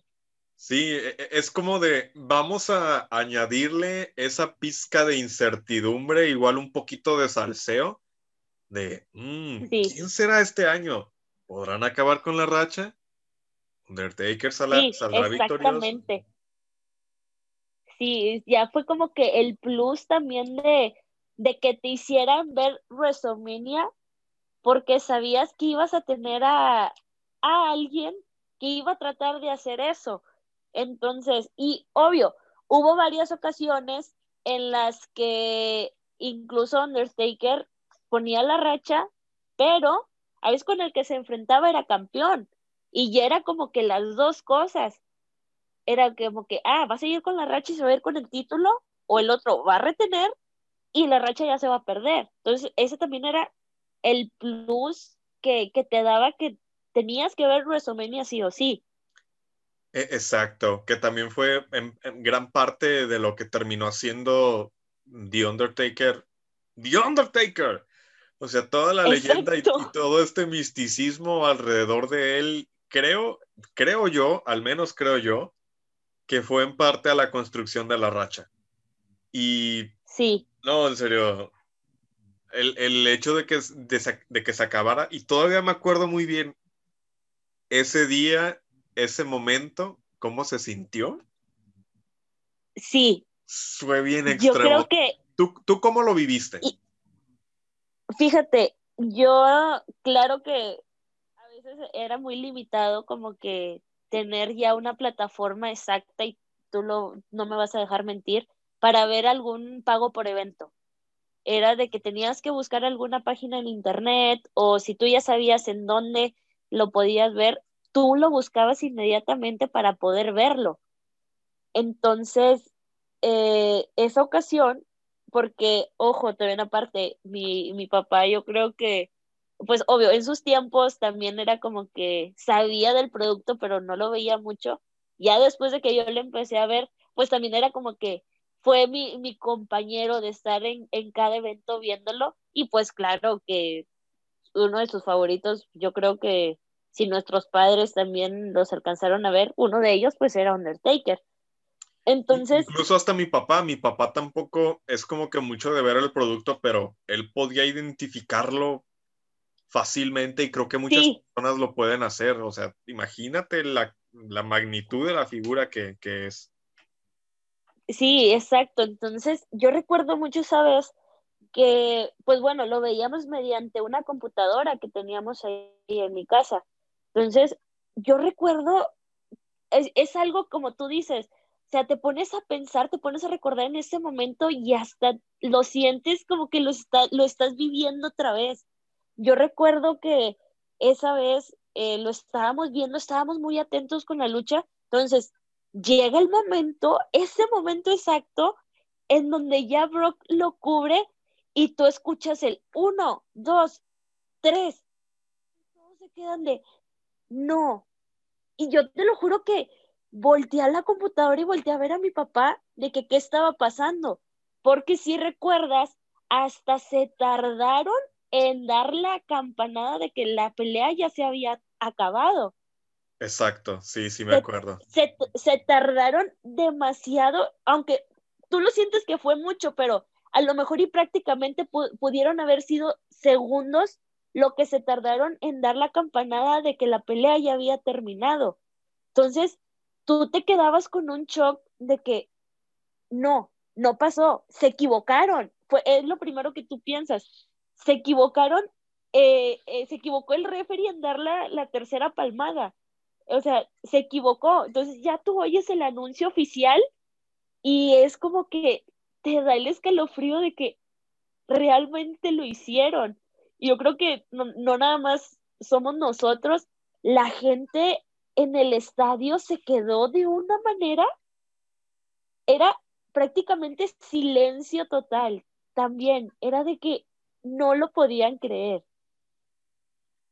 E-, exacto, y eso nunca lo, o sea, nunca lo vi antes y creo que muy probablemente nunca lo volveré a ver en algún evento de la WWE. Ese estado de, shock, porque yo recuerdo perfectamente, ajá, yo, yo recuerdo perfectamente que también me quedé pues estupefacto, casi igual en silencio, como que no carburé hasta que efectivamente dieron el anuncio de que Brock Lesnar había ya ganado oficial y todo, que vi la, la cara de Paul Heyman diciendo, oh my God, oh my God. Sí.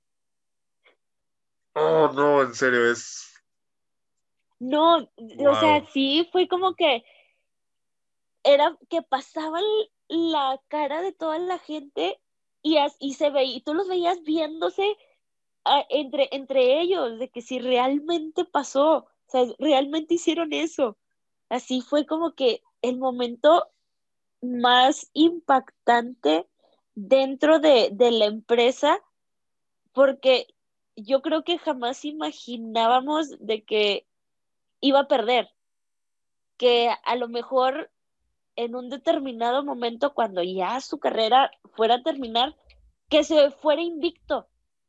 Pero no, o sea, tú ves ese cambio y es, no, o sea, hasta no lo aceptabas, tú no querías creer que realmente perdió. Exacto, pensabas de que en cualquier momento van a salir y van a anunciar que se va a reiniciar la lucha, que el referee se equivocó, que todo esto es planeado para darnos como que el shock y, y, que ya, pues ahora sí, pues se reinicie todo y vuelva a ganar. Mm, pero no, lamentablemente la, la realidad no, nunca es tan bonita. O qué, qué bonito hubiera sido, ¿no? Que eso hubiera pasado. Pero no, o sea, ya después de que escuchas el anuncio, empieza la música y te ponen el letrero de 21 y 1, o sea, no, ¿cuánto fue? Sí, 21 y 1, ¿verdad? Sí, 21 y 1. O sea, imagínense, estamos hablando de que WrestleMania se llevaba, se lleva a cabo de manera anual. 21 años compitiendo, 21 años invicto. Imagínense el shock. No, yo creo que fue, es aún uno de los momentos que, y, y ahorita yo creo que incluso hasta se van a dar cuenta, al escucharnos nosotros cómo estamos solamente al hablar de la situación, o sea, aún nosotros nos ponemos con no, que, que no lo podemos creer. Y si tú le preguntas, todavía seguimos, todavía seguimos en rehabilitación. Sí, aún, aún no podemos superarlo. O sea, y si, yo creo que si tú le preguntas a demás personas, te van a responder lo mismo que nosotros, de que no, no, aún no podemos aceptarlo, aún no podemos creer que realmente eso haya pasado. Ah, exactamente, pero bueno, el, abuelo Taker es el abuelo Taker y... Se le respeta, haya perdido no. haya perdido no se le respeta. Hubiera sido muy bonito, la, la neta a mí me hubiese gustado, inducido al Hall of Fame y todo, invicto, 100% y lo que tú quieras, pero bueno, no fue así. No fue así. No, pero no, e, ese hombre ahora sí que ha dado pues prácticamente la mitad de su vida por esta empresa, por entretener a los fans, o sea, como tú ya lo mencionabas, el documental de The Last Ride, hay una escena en la que, no sé si fue en ese, en ese documental o en otro, creo que fue en un documental que se llamaba WWE 24/7, algo así, que era antes del combate que tuvo contra Roman Reigns, creo que fue en WrestleMania 34, si mal no me acuerdo. Sí. Ah, ah, ah, hay una parte en ese documental en donde The Undertaker se está literalmente inyectando calmantes en las rodillas porque el tipo está de que no puede más, pero aún así dice, es que es que lo hago por los fans. Los fans ya están aquí, los fans ya vinieron a verme. Tengo que salir y darles un espectáculo digno. Es como de, no, o sea, no, no tienes que hacerlo. o sea, la neta, no, no, no, no, no, no, no tienes que. Sí, fue, fue en el documental de, de The Last Ride y tú te das cuenta, o sea, ya su, su rodilla prácticamente destrozada de tú, tú dirás lesiones, de tanto que entrenan, eh, de tantos años, ¿no? Y al verlo que antes de la pelea tiene que ir, ponerse, no sé, ahora sí que líquido en las rodillas. O sea, ahora sí. Al revés. a él no, a él no se lo quitaron, a él se lo pusieron. Se lo, sí, exacto, que se tiene que preparar, ponerse en la rodilla porque sabe que está lastimado, que no puede, pero él lo dice, lo hago por los fans, los fans lo quieren ver, que incluso, o sea, después de, de esa pelea, en ese mismo documental él dice, yo veo la pelea y me lamento de haber salido así. ¿Por qué? Porque sé que no estaba en mi mejor condición y aún así salí a querer dar un espectáculo el cual yo me siento mal. Y él dice, no por mí, sino por Roman Reigns, que es un luchador que apenas también va iniciando, que va construyendo su carrera y tener que enfrentarse conmigo en esas condiciones, él se sentía pésimo, se sentía la peor persona del mundo. Ajá, y, no era su culpa. O sea, estamos hablando más allá de la calidad del atleta, la calidad de la persona.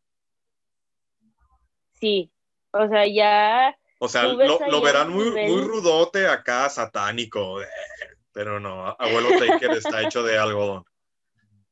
Eh, es, es un pan de Dios, prácticamente. O sea, tú lo ves y ahí sinceramente se ve el nivel de, profesionalismo que, que, él tiene, que a pesar de las condiciones, a veces podía estar en unas condiciones que tú, hasta tú mismo decías, no es necesario, o sea, ve, descansa, quédate en tu casa con tu familia, o sea, pero no, él siempre lo hizo para dar un buen espectáculo y eso yo creo que es lo que le reconocemos todos, de que siempre trató de estar al nivel de sea cual sea la persona con la que se iba a enfrentar. Exactamente, pero eh, es que hablando específicamente de ese caso, ¿cómo es, o sea, en dónde tú trazas la línea entre darlo todo por tu negocio y ya en definitiva poner en riesgo tu vida cada que tú salgas al ring? Uy, es que yo creo que él mismo, estamos tocando mucho el tema, yo creo que el documental, pero es que realmente él también te lo hace ver de esa manera. Él sabía realmente que ya no estaba en sus tiempos de oro, vamos a ponerlo así. Él sabía que ya no estaba en su época en la que te podía dar una pelea increíble que podía ser en una jaula, podía ser con fuego en el ring, que podía estar en escaleras, en mesas, sillas, en como tú quisieras, pero él lo tomaba mucho en el concepto de que si la empresa me necesita, lo voy a hacer. Él lo dejó, él lo dejó muy en claro en el que él decía, yo sé que ya no estoy bien, pero si Vince me habla y me dice, oye, necesito que te involucres en eso, él iba. O sea, ya era en cuestión más de, de la empresa, o sea, la empresa me necesita, sé que no estoy bien, pero ahí voy eso era como que, uff, o sea, estás poniendo, ahora sí, estás arriesgando tu vida a que en un movimiento salga mal y quieras o no puedes quedar este paralítico. Parapléjico, sí, silla de ruedas. Sí, o sea, que no te puedas mover. Este, pero él lo dejó mucho, muy, muy en claro que es que si la empresa me necesita, si Vince me necesita, ahí yo voy a estar y es como que, uff, güey, eso sí es realmente tenerle amor a lo que hace. Se mama Vince McMahon, la neta. Sí, o sea, tú, tú sí llegaste en un punto en decir, güey, Vince, bájale a tu pedo, o sea. Ajá, Simón. Pero, es, que, o sea, volvemos a lo mismo. Esta incapacidad de la empresa de no, no saber crear y no saber nuevas, o sea, de no saber poner a nuevas caras de la empresa y agarrar, aferrarse mucho a un pasado que ya no está. exacto, o sea, te, no le das la confianza a, a tus luchadores de decir, es que yo sé que puedo hacer un buen trabajo, pero es que tú no me das la confianza. Ahí sí él se ve demasiado de que se aferran mucho a querer hacer un nuevo Undertaker, como dices tú, se quieren aferrar a hacer un nuevo John Cena, un nuevo The Rock, un nuevo Stone Cold, lo que quieras. O sea, se aferran mucho a eso cuando pueden tener a un nuevo, no sé, Finn Balor, a un nuevo Seth, a un Seth Rollins, a un Adam Cole, al que tú quieras. Tú sabes que puedes hacer tantas cosas grandes con él sin aferrarte a cosas que ya pasaron. Así es, vale. Pero pues, ¿qué se le va a hacer? Es el tío Vince. Y... ¿Qué hace uno? Sí. Ajá. O sea, va, va, a sonar bien feo lo que voy a decir, pero creo que muchas cosas no van a cambiar, cambiar en WWE hasta que Vince McMahon se haga un lado. Ya sea o sí. que se jubile, que no creo, o sea, el tipo tiene como 70 y algo y aún así se avienta del, del ring y ya sé qué cosa y sabe que ahí está bien mamado y dices, la madre, viejo, o sea, bájala tu pedo un rato. Sí, o sea, hasta que pase o sea, eso, no, que no verdad. creo que pase, o hasta que muera Vince McMahon. Sí, o sea, es verdad, hasta que él no se salga de, de estar al mando, que decida qué es lo que se va a hacer, las cosas van a seguir iguales. Y yo creo que por ese motivo la gente se inclina a lo mejor un poquito más por NXT, que todos sabemos que el mando prácticamente de NXT lo tiene Triple H y ahorita pues ya con tanta gente también como Shawn Michaels que son los que están haciendo crecer mucho más NXT yo creo que por eso la gente también le tiene tanto cariño, porque ven ese cambio en, en, en, esa pequeña marca que ellos lo consideran pequeña, pero si tú te pones a pensar cuántas historias, cuántas luchas increíbles han dado toda la, la gente que, que conforma ese roster, es como que eso es lo que queremos en el roster principal, o sea, te lo piden a gritos que, que, ya lo dijo Adam Cole, me parece ser que él no necesita ir al roster principal porque él está en NXT y NXT es el roster principal. Sí, exacto. O sea, se, pues, la gente a lo mejor y muchos iban a salir defensores de que no, es que en el roster principal. Pero es que sinceramente si tú te pones a pensar, NXT se está volviendo una marca más grande, una, una marca mejor que las que te da el roster principal. Y es la verdad, o sea, te está dando peleas increíbles, te está dando historias. Sabes de que si, incluso hasta ya les da miedo pensar de que, un ejemplo, si tú sabes que un Adam Cole se va al roster principal, ya hasta te da miedo de, eh, o sea, pensar, no quieres que se vaya porque sabes que te lo van a tratar de una manera que no lo vas a querer ni ver. Sí, pues el mismo caso de Finn Balor, ¿no? De que después de estar un par de años en el roster principal, que vio que la neta no era lo suyo, volvió a NXT, volvió a su estatus de superestrella, incluso todavía más grande. Sí, y o sea, y ahorita, ahorita te lo tienen como campeón de la marca. Te lo tienen como el campeón de la marca. O sea, ahí está la confianza que la gente que maneja NXT le tiene a, a, a, todo lo que conforma el roster. Esa es la confianza que quiere ver, que queremos ver nosotros en el roster principal.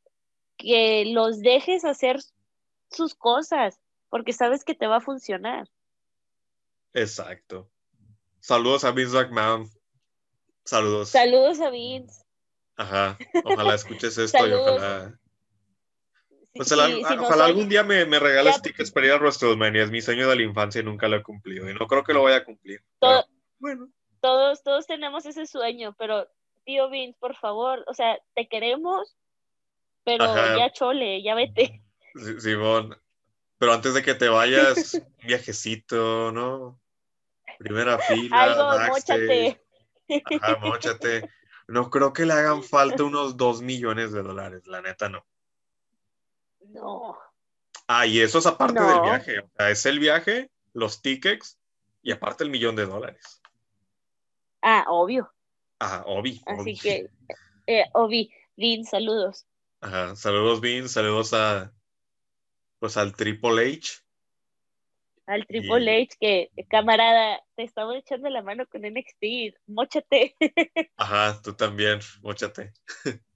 Tú, también, no, no, no te sordes. Pero sí, o sea, le falta, es lo, es lo que va a pasar mientras no se deslinde de, de querer hacer las cosas a su modo, no va, no va a funcionar. Va a no, pero, Sí, o sea, se respeta todo lo que ha hecho Vince por el negocio, pero ya, o sea, desde hace algún tiempo ya hay que darle chance a las nuevas generaciones. Sí, exacto. O sea, es, ya, ya es necesario, pero sí necesita darle confianza a, a ellos, porque por eso, por eso se les va mucha gente, la verdad. Por eso sí se ha ido muy buenas estrellas que tenían, pero pues porque, pues sí, chale, hombre, eh, es, lo que sucede. Sí. Bueno, para concluir, hay un tema del cual me gustaría mucho pues platicarlo contigo, que es pues el lado no tan amable del negocio. Específicamente con el caso de una superestrella que hace muchos años sabemos que en la WWE no se nombra ni se hace mención y todo el material que está relacionado a él tiene que verse bajo advertencia o simplemente se censura o no se pasa. Mucha gente ya sabrá de quién estamos hablando. Mucha gente no lo sabrá. Y para la gente que no lo sabe, estamos hablando del ex luchador canadiense Chris Benoit. Sí, oye, que aún yo creo que, aunque ya hayan pasado, ya son años, la verdad, de, de lo que pasó, pero aún le cuesta tanto a la empresa mencionarlo que oye, te, te sorprende que, que tú sabes, o sea, Chris Benoit fue un, fue un luchador, no, o sea, de, de, otro calibre. La verdad, eh, era demasiado bueno en, en, en el ring, en las luchas. Y pues vaya, es muy difícil la situación, la, por lo que pasaron las cosas, pero el que te quiten esa posibilidad de ver tantas peleas que no me dejarás mentir, nuevamente lo repito, era un monstruo en el ring, un monstruo. Sí, pero, pero es que, o, o sea, por ese sentido, debido a los hechos, a lo que sucedió, igual nuevamente vamos a poner un poco de contexto durante el año 2007, Chris Benoit tenía pactado una pelea por el título de la ese entonces ECW, título mundial, sí. iba a ser la figura de la nueva marca y no sé qué. El punto es de que durante este evento en donde se iba a llevar a cabo el combate, Benoit no se presentó. ¿Pero por qué? No se supo, sino hasta días después de que este sujeto había tomado la decisión de asesinar a su familia y a su hijo pequeño. Sí. Y posteriormente colgarse en su gimnasio de su propia casa. O sea. Ah, es que es, que es, difícil hablar de esto. sí, es, un tema muy difícil de, de tocar porque no, es, muy difícil imaginarte por lo que en ese momento simplemente su esposa, ¿qué pensó? O sea, ponerte en ese lugar de ver, o sea, con, simplemente con lo de su propio hijo. O sea, cómo estuvo su esposa en ese momento y en la decisión que él tomó, es aún, tú hablas de esto y, o sea, no, aún no puedes, no, no puedes hablar muy bien del tema. Te, te cuesta procesarlo por los hechos, pero también logras entender en parte qué fue lo que pasó, porque muchos he estudiado este caso. De hecho, la compañía Vice tiene una serie que se llama The Dark Side of the Ring, que está muy buena. Realmente véanla si tienen la oportunidad. Sí. Y, hablan precisamente del caso de Chris Benoit. Benoit. Este, este tipo usaba mucho movidas que involucraban la cabeza. Hay un movimiento que se llama Diving Headbutt, en donde el luchador pues prácticamente deja caer el peso del golpe y cae de, de, lleno contra, pues, contra el oponente. Gracias a esto, el paso de los años, etc., etc., Chris Benoit desarrolló una condición en la cual, pues, su cerebro se veía afectado de tal forma que en radiografía, ¿cómo se le llama? ¿Radiografías o...? Sí. ¿Sí es radiografías? Sí, pues... ¿No tiene un nombre a eso que le hacen al cerebro? No sé. ¿No es encefalograma o algo así? o no sé cómo lo llaman, no sé si sean también tomografías. Eh, mm, la verdad no sé. No, no, ni yo sé, pero dejémoslo como radiografías eh, para que se mm, entienda. sí, o sea, para que entiendan. Sí, estudios, análisis del cerebro arrojaban que su cerebro es, era prácticamente el mismo que de una persona de ochenta y pico de años cuando en ese entonces Benoit tenía la mitad, estaba en sus, sí, apenas iniciando sus 40 años más o menos. Sí. Y te pones a pensar, De, Fue, yo creo que, se, o sea, como dices, al ver todos esos estudios, tú te das cuenta que cuántas contusiones no tenía en ese momento y que nadie se dio cuenta que incluso a lo mejor, y él lo sabía, pero lo quería negar, que porque si tú sabes, también ahí se decía que también era que tomaba a veces hasta pastillas para dolor, para decir, no pasa nada, estoy bien, yo voy a ir a luchar. O sea, es ya como que, uy, es muy difícil tocar, tocar ese tema de que ves, ves cada cosa, todo eh, lo que dicen pues la gente cercana a él y pues yo creo que también pues en ese punto que también lo tocan demasiado en, en la miniserie prácticamente de, de Vice el punto en el que también él ya se sintió muy mal pues claro fue la muerte de, de Eddie Guerrero que oh, no, no, no, no. amigo Eddie Guerrero o sea ahí ya te pones a pensar de que eran amigos, pero inseparables. Eran hermanos. Tú sabías, eran hermanos, exactamente. Entonces, tú sabías que tenías a un Chris que ya tenía algunos problemas en su cuerpo, este, y después viene la muerte de Eddie imagínate cómo él se, sintió en ese momento. O sea, yo creo fue tan difícil procesarlo que él, yo creo que eso fue uno también de los motivos muy grandes de él. Mm, creo, no sé si motivos, porque creo que el decir la palabra motivo sería como justificarlo y creo que nada justifica. Sí, no, obvio, o sea.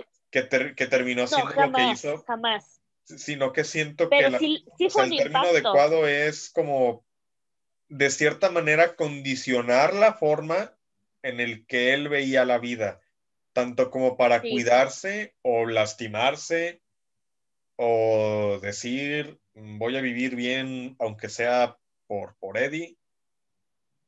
Pero si ya no lo tengo él, entonces, ¿qué motivo, ¿qué motivo tengo? No sé si me esté dando a entender. Sí, Sí, sí, sí, no, claro. O sea, eh, es este, sí, se entiende perfecto.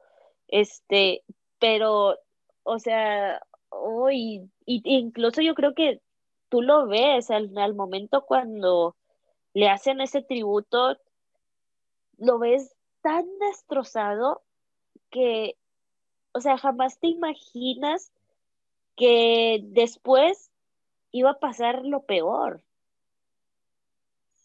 ¿Tú qué crees que hubiese pasado si Eddie hubiera seguido vivo para ese entonces? Mira, la verdad, yo creo que volvemos a tocar el tema.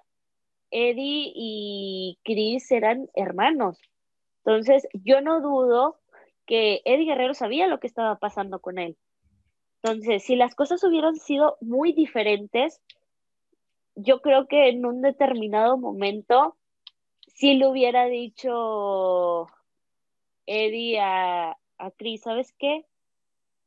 Cuídate, necesitas cuidarte, atiéndete, eh, ve por tu familia, principalmente porque si hablamos ya específicamente de, Eddie Guerrero, sabemos que era también una persona de familia. Siempre, siempre también ponía a su familia. Entonces, yo creo que eso es, eso yo creo que es lo que hubiera hecho.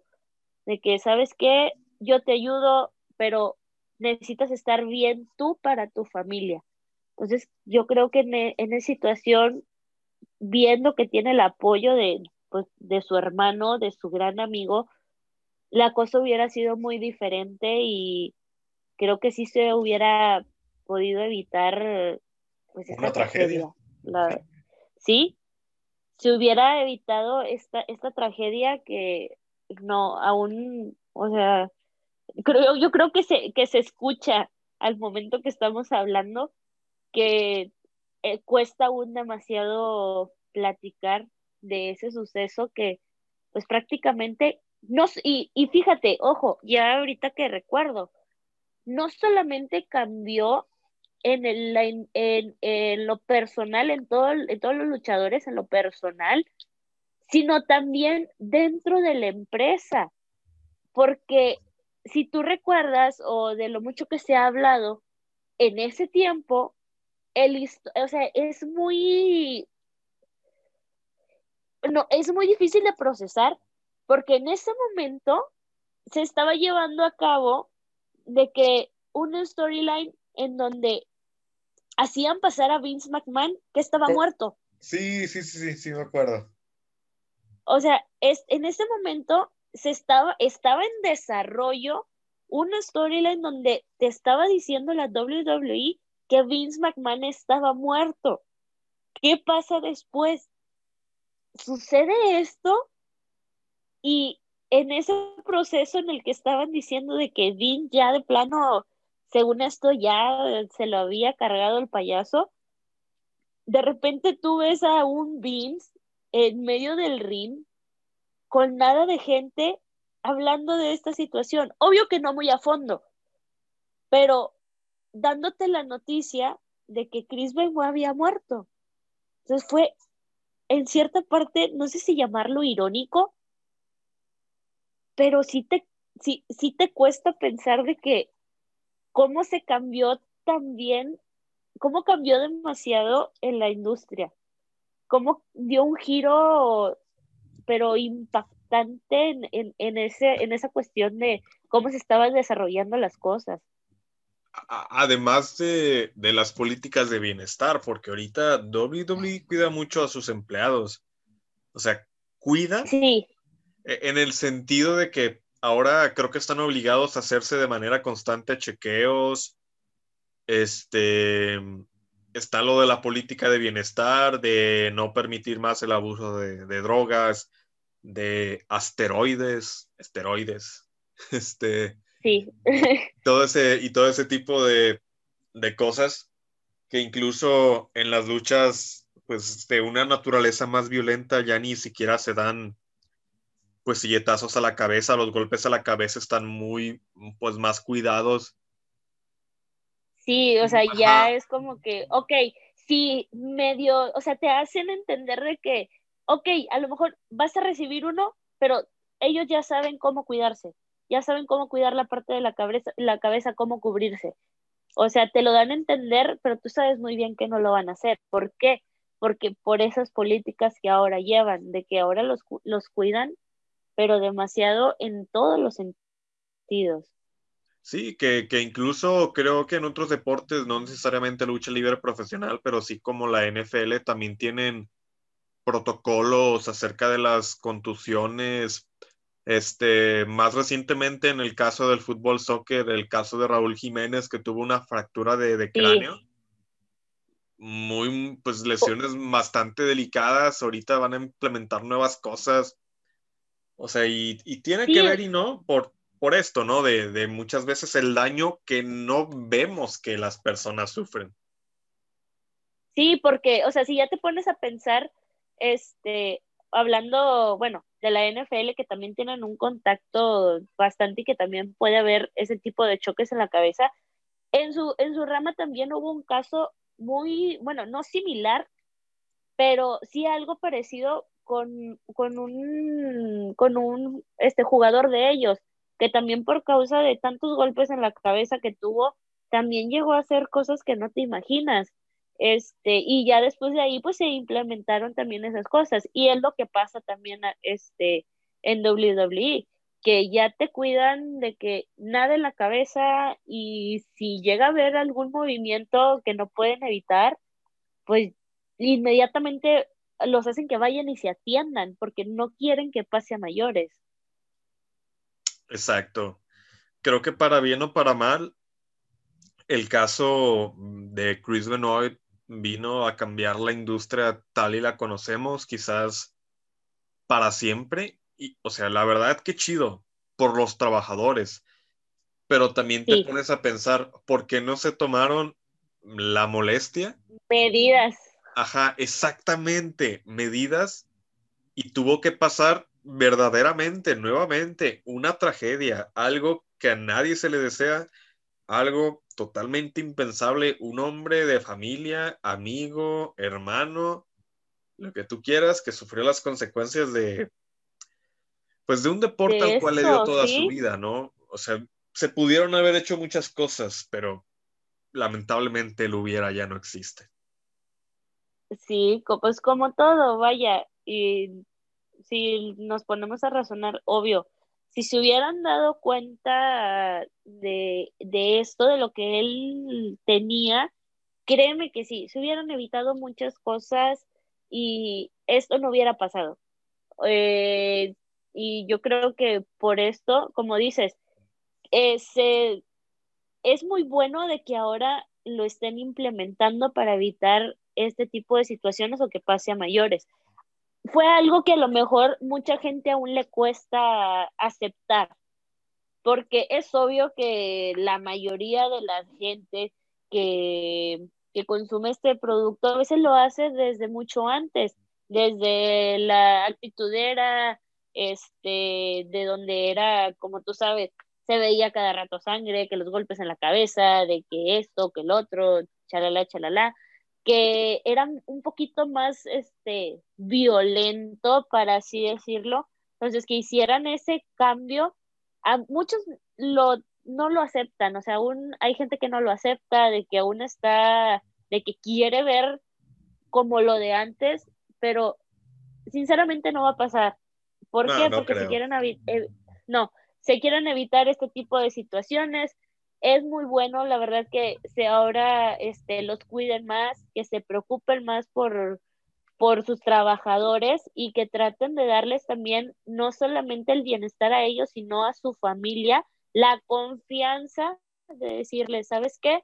Vas a trabajar en mi empresa, pero te vamos a cuidar 100%, de que si te llega a pasar algo, te vamos a atender luego, luego, no vamos a dejar pasar nada, ni una lesión pequeñita sea, le, están dando también la confianza a las familias de decir, ¿sabes qué? Sabemos que estás arriesgando tu cuerpo, pero nosotros nos vamos a encargar a que no te pase nada. Yeah. Y pues así. Sí, sí, es, sí, es un, sí es un tema aún muy delicado, aunque ya hayan pasado, hayan pasado muchos años, pero yo creo que fue una tragedia, pero también fue un cambio para mí muy bueno en, las, en las compañías. Ahora sí que no nada más hablando de, de WWE, sino de los demás, que también este, se pusieran las pilas de decir, este, también nosotros vamos a tomar esas medidas. Así fue un, fue un cambio, pues, para bien, aunque, aunque haya sido para mal, siempre dicen que las cosas, este, a veces uno tiene que aprender a la mala para sacar las cosas buenas. Exactamente. Pero, pues bueno. ¿Algo más que quieras decir para poder concluir? Mm, no, eh, la verdad, este, primero pues agradecerte por tomarme en cuenta en esto. Este, sinceramente, sí, estoy muy agradecida y más de este tema que, que por años yo creo que ha influido también pues en nuestra vida, ya sea de la infancia, de la adolescencia, incluso ahorita ya en nuestra casi edad adulta, porque aún estamos demasiado jóvenes. este, eh, y, y, más en, en este tema que, pues bueno, que a lo mejor muchos en un determinado momento lo, lo amaron, sintieron ese amor y que por X o Y razón, que también se acepta de que si quisieron ya como que deslindar de lo que es la, la lucha libre, eh, es para que sigan viendo que pues el producto va evolucionando, va cambiando constantemente, a lo mejor con sus errores, pero se tratan de, de evolucionar y yo creo que sigue siendo un factor grande por el cual sigue estando en el mercado y saben cómo vendértelo. Entonces, yo creo que no está para, para mal darle a veces su oportunidad a cosas buenas y es, es muy buen negocio, la verdad, y le agarras un amor muy grande y aunque a veces le pierdes la, la pisada de ya no verlo a lo mejor o simplemente saber pues por las redes sociales, qué sé yo, pero le agarras su, su cariño, su amor y yo creo que es algo que todos nos vamos a, nos vamos a guardar muy, eh, va a ser un recuerdo muy bonito para, para nosotros. Efectivamente, Valeria. Pues gracias a ti, eh, pues por tomarte el tiempo. Mm, después de tener un par de días, pues planeándolo, creo que ha salido algo pues bastante chido. Ahí luego, pues te paso los links para que lo compartas y demás. Salió pues un gran episodio y pues continuamos aquí experimentando, ahora sí que con nuevas herramientas, grabando pues podcast a distancia, después les repito. Esto nos va a abrir la posibilidad de, pues, de conectar con, pues, aún con más gente y pues, pues que quede de lección para, para, la, pues, para la audiencia, ¿no? De que no importa el tema que sea, siempre pues va a haber ahí alguien con el cual puedas hablar de ello. O sea, o sea, Vean, lucha libre, muchas veces un producto que se tiene catalogado como para niños, eh, jóvenes. Pues aquí estamos, dos adultos semifuncionales. Ajá, hablando acerca de lo que nos dando, apasiona. Sí, dando, o sea, opiniones eh, de lo que hemos eh, experimentado y de cómo yo creo ha influido tanto en nosotros que la verdad se le, se le, le guardas un respeto, le guardas un gran respeto y eso, eso es lo bonito, de que hay, no saben la infinidad de personas que también tienen los mismos gustos por la lucha libre, que incluso ya personas, yo creo que más grande, yo creo que de una edad no tan grande como nosotros, o incluso también, o sea, personas grandes que aún recuerdan aquellas épocas y te las platican y con mucho gusto. Es, es lo bonito de esto, que no importa, yo creo que la edad o las opiniones, que a veces muy diferentes, que eso es obvio, pero te une, te une muy padre y eh, es muy chido coincidir con personas que, que le agradan los mismos temas. Sí, que, que, la lucha libre, igual que muchos, muchos otros productos de entretenimiento, pueden servir para emocionarte, hacerte reír, hacerte llorar, em, apasionarte, hacerte creer que todo es posible. Ya lo pudieron ver hablando pues acerca de, la racha de The Undertaker, hablando acerca de nuestros pues, luchadores favoritos, en parte, todas estas maravillosas historias y demás, mm, pues aquí están, aquí las pueden encontrar y pues existen y a disfrutarlas y ver cómo, cómo evoluciona el negocio y pues esperemos que, que cambie pues para bien.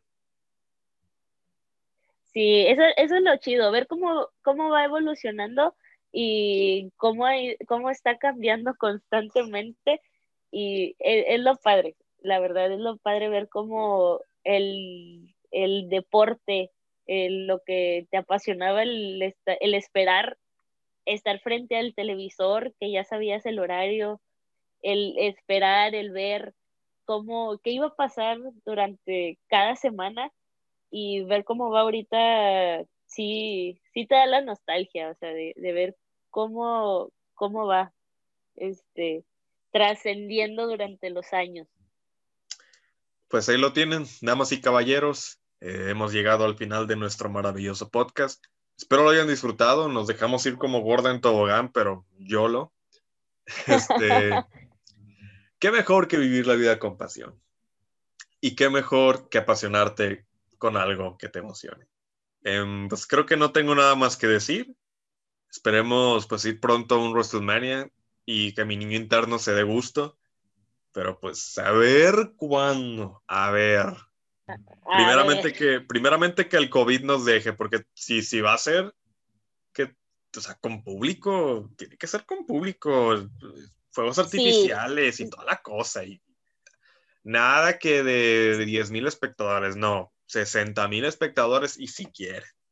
Estadio y lleno. Si quieres. A cachún, cachún, rara y yo. Necesitas, necesitas tener a, a todos ahí gritando, abucheándote o que escuchen los gritos, la emoción, pero de todo un estadio completo. Si no. Ajá, si no, no. Exacto, y no valdría tanto la pena, ni el esfuerzo, ni el gasto, pero pues. Bueno, a ver cómo evoluciona esto. pero ahí va, ahí va. Así es. Sí, pues nuevamente pues agradeciéndote por, por darte el tiempo, la verdad pues me la pasé chido, espero pues, también, espero la gente también se lo haya pasado pues bastante bien y pues mm, creo que no tengo nada más que agregar. Eh, duérmanse temprano porque a esta hora se aparece el Undertaker y les bajaron las patas.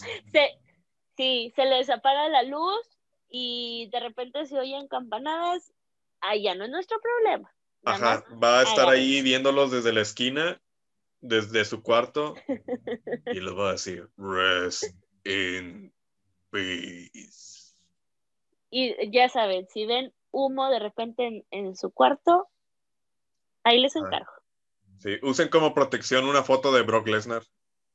Esa es, su debilidad más grande. Es la debilidad. Ajá, esa fue la debilidad del, abuelo Taker, pero pues, bueno. Este, Ay, no. Pues mi nombre es Manuel González, nos estaremos viendo la semana que viene en un próximo domingo en un nuevo episodio de este, el podcast para toda la familia. Podemos irnos en paz, nuestro podcast ha terminado, que la fuerza los acompañe. Bye.